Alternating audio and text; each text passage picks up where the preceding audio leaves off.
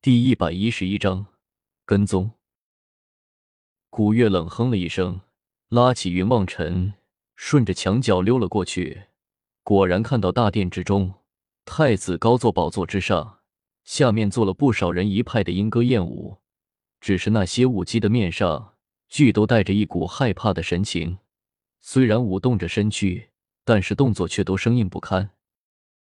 你看，云望尘向着一处指去。对着古月开口说道：“什么？”古月心中好奇，顺着云梦尘所指的方向看了过去，却见一个白衣男子坐在那里，手中拿了一个女子的手臂，正吃得津津有味，不由得怒火上涌，开口怒声的喝道：“你们这些邪魔歪道，怎么敢如此？”古月这大声一喊，云望尘顿时觉得头大入斗，冷汗淋漓，抬眼再看的时候，殿中已然飞出了七个人影来。将两人齐齐的围在了中央，一人跨步而出，浑身上下缠着白纱，双目望着古月和云梦尘，露出凶残的目光。我说你为什么要这样看着我？我们有仇。云梦尘看那人一脸的愤恨，不由得被他看得浑身毛，忍不住开口问道：“有仇？”那人咬牙切齿的说了一句，一双眼睛盯着云梦尘和古月，直欲要喷出火来的一般。杨礼坤、古月和云梦辰对视了一眼，全都心中暗惊。尤其是古月，杨礼坤被他的六欲锁魂所伤，就算不死也应该是个废人了，却没有想到现在竟然又出现在了自己的面前。听着口气和声音，好像力量又有了不少的长进，不由得令古月吃惊。古月，你看后面那两个。云梦辰向着古月偷偷的传音，叫了一句，说道：“什么？”古月顺着云梦尘所指的方向看了过去，却见杨礼坤的背后还有两人，仿佛包裹在云雾之中一般，看不清楚。两人的身形，身边的草木尽皆枯死，给人一种说不出来的阴森恐怖的感觉。这个两个家伙，不会就是教主说的那个九幽恶鬼吧？古月心中有些担忧了。起来，他的力量被楚门所封，不可能施展六欲锁魂那样的极法术来对付这些人面前的七个人一对一，他自然是谁都不怕。可是，如果论起群挑，自己这边可就云望尘还能排上一点的用场，巧合和慕容雪却是一点也不用指望了。哼，你是自己束手就擒，还是让我们来动手？杨礼坤恶狠狠的开口，向着古月冷喝了一声。竟然就已经迫不及待的想要冲了上来。哼，我看你才是真的找死！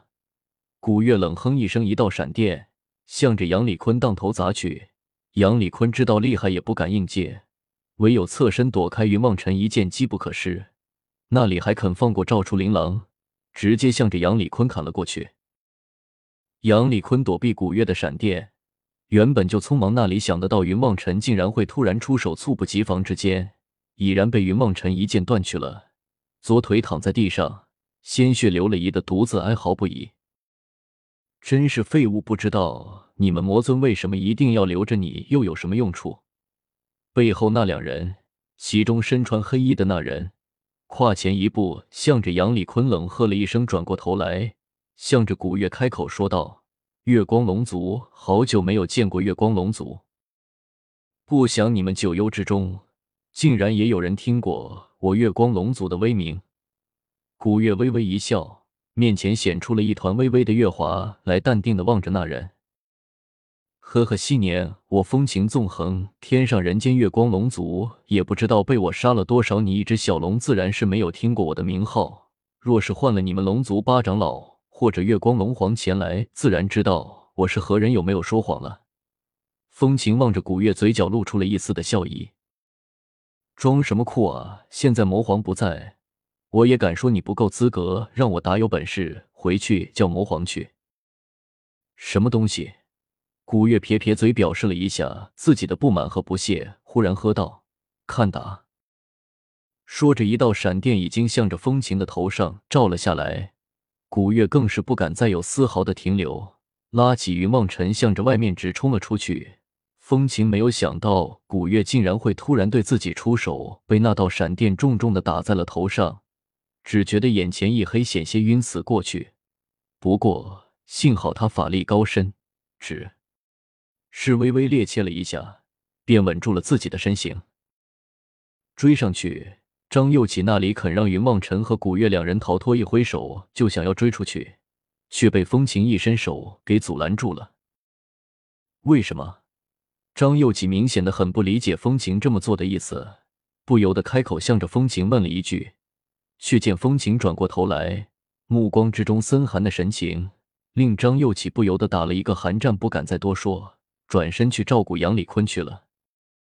嘿嘿，大哥，你看到了吗？那小姑娘可不是普通的月光龙族啊，她身上的气息十分的熟悉啊。风情向着同来的那个白衣人笑了一声，说道：“呵呵，是啊，就连性格都一样，看着你不注意就给你来一雷。还好他没有那人的实力，不然的话，只怕你又要休养千年了。”那白衣人望着古月他们逃走的方向，也是满脸充满了的笑意。不光那个小丫头，你注意那个小子了吗？那白衣人忽然又开口，向着风情问了一句，说道：“那小子。”风情微微一愣，忽然开口道：“他手中拿着的，竟然是琳琅。不错，正是琳琅。你可要知道，琳琅必须拥有什么样的血脉才能使用？可以想象到这个小子的血脉来自那里了吗？”白衣人微微一笑，向着风情说道：“哈哈哈哈！”风情忽然仰天长笑。向着那白衣人开口说道：“果然是得来全不费功夫，没有想到初出人间竟然可以遇到他们。看来他们的力量也没有完全觉醒，待我们杀了他们，再吞噬了他们的力量。”白衣人微微摇头，风情连忙闭上了嘴，只是心中得意满面的笑容，怎么也遮掩不住。马瑞，你追上去看看，这两个人今天在那里落脚了。白衣人回过头。向着身后的一个全身笼罩在黑袍之中的人说道：“是。”那人应声而去，听声音却仿佛是个女子一般。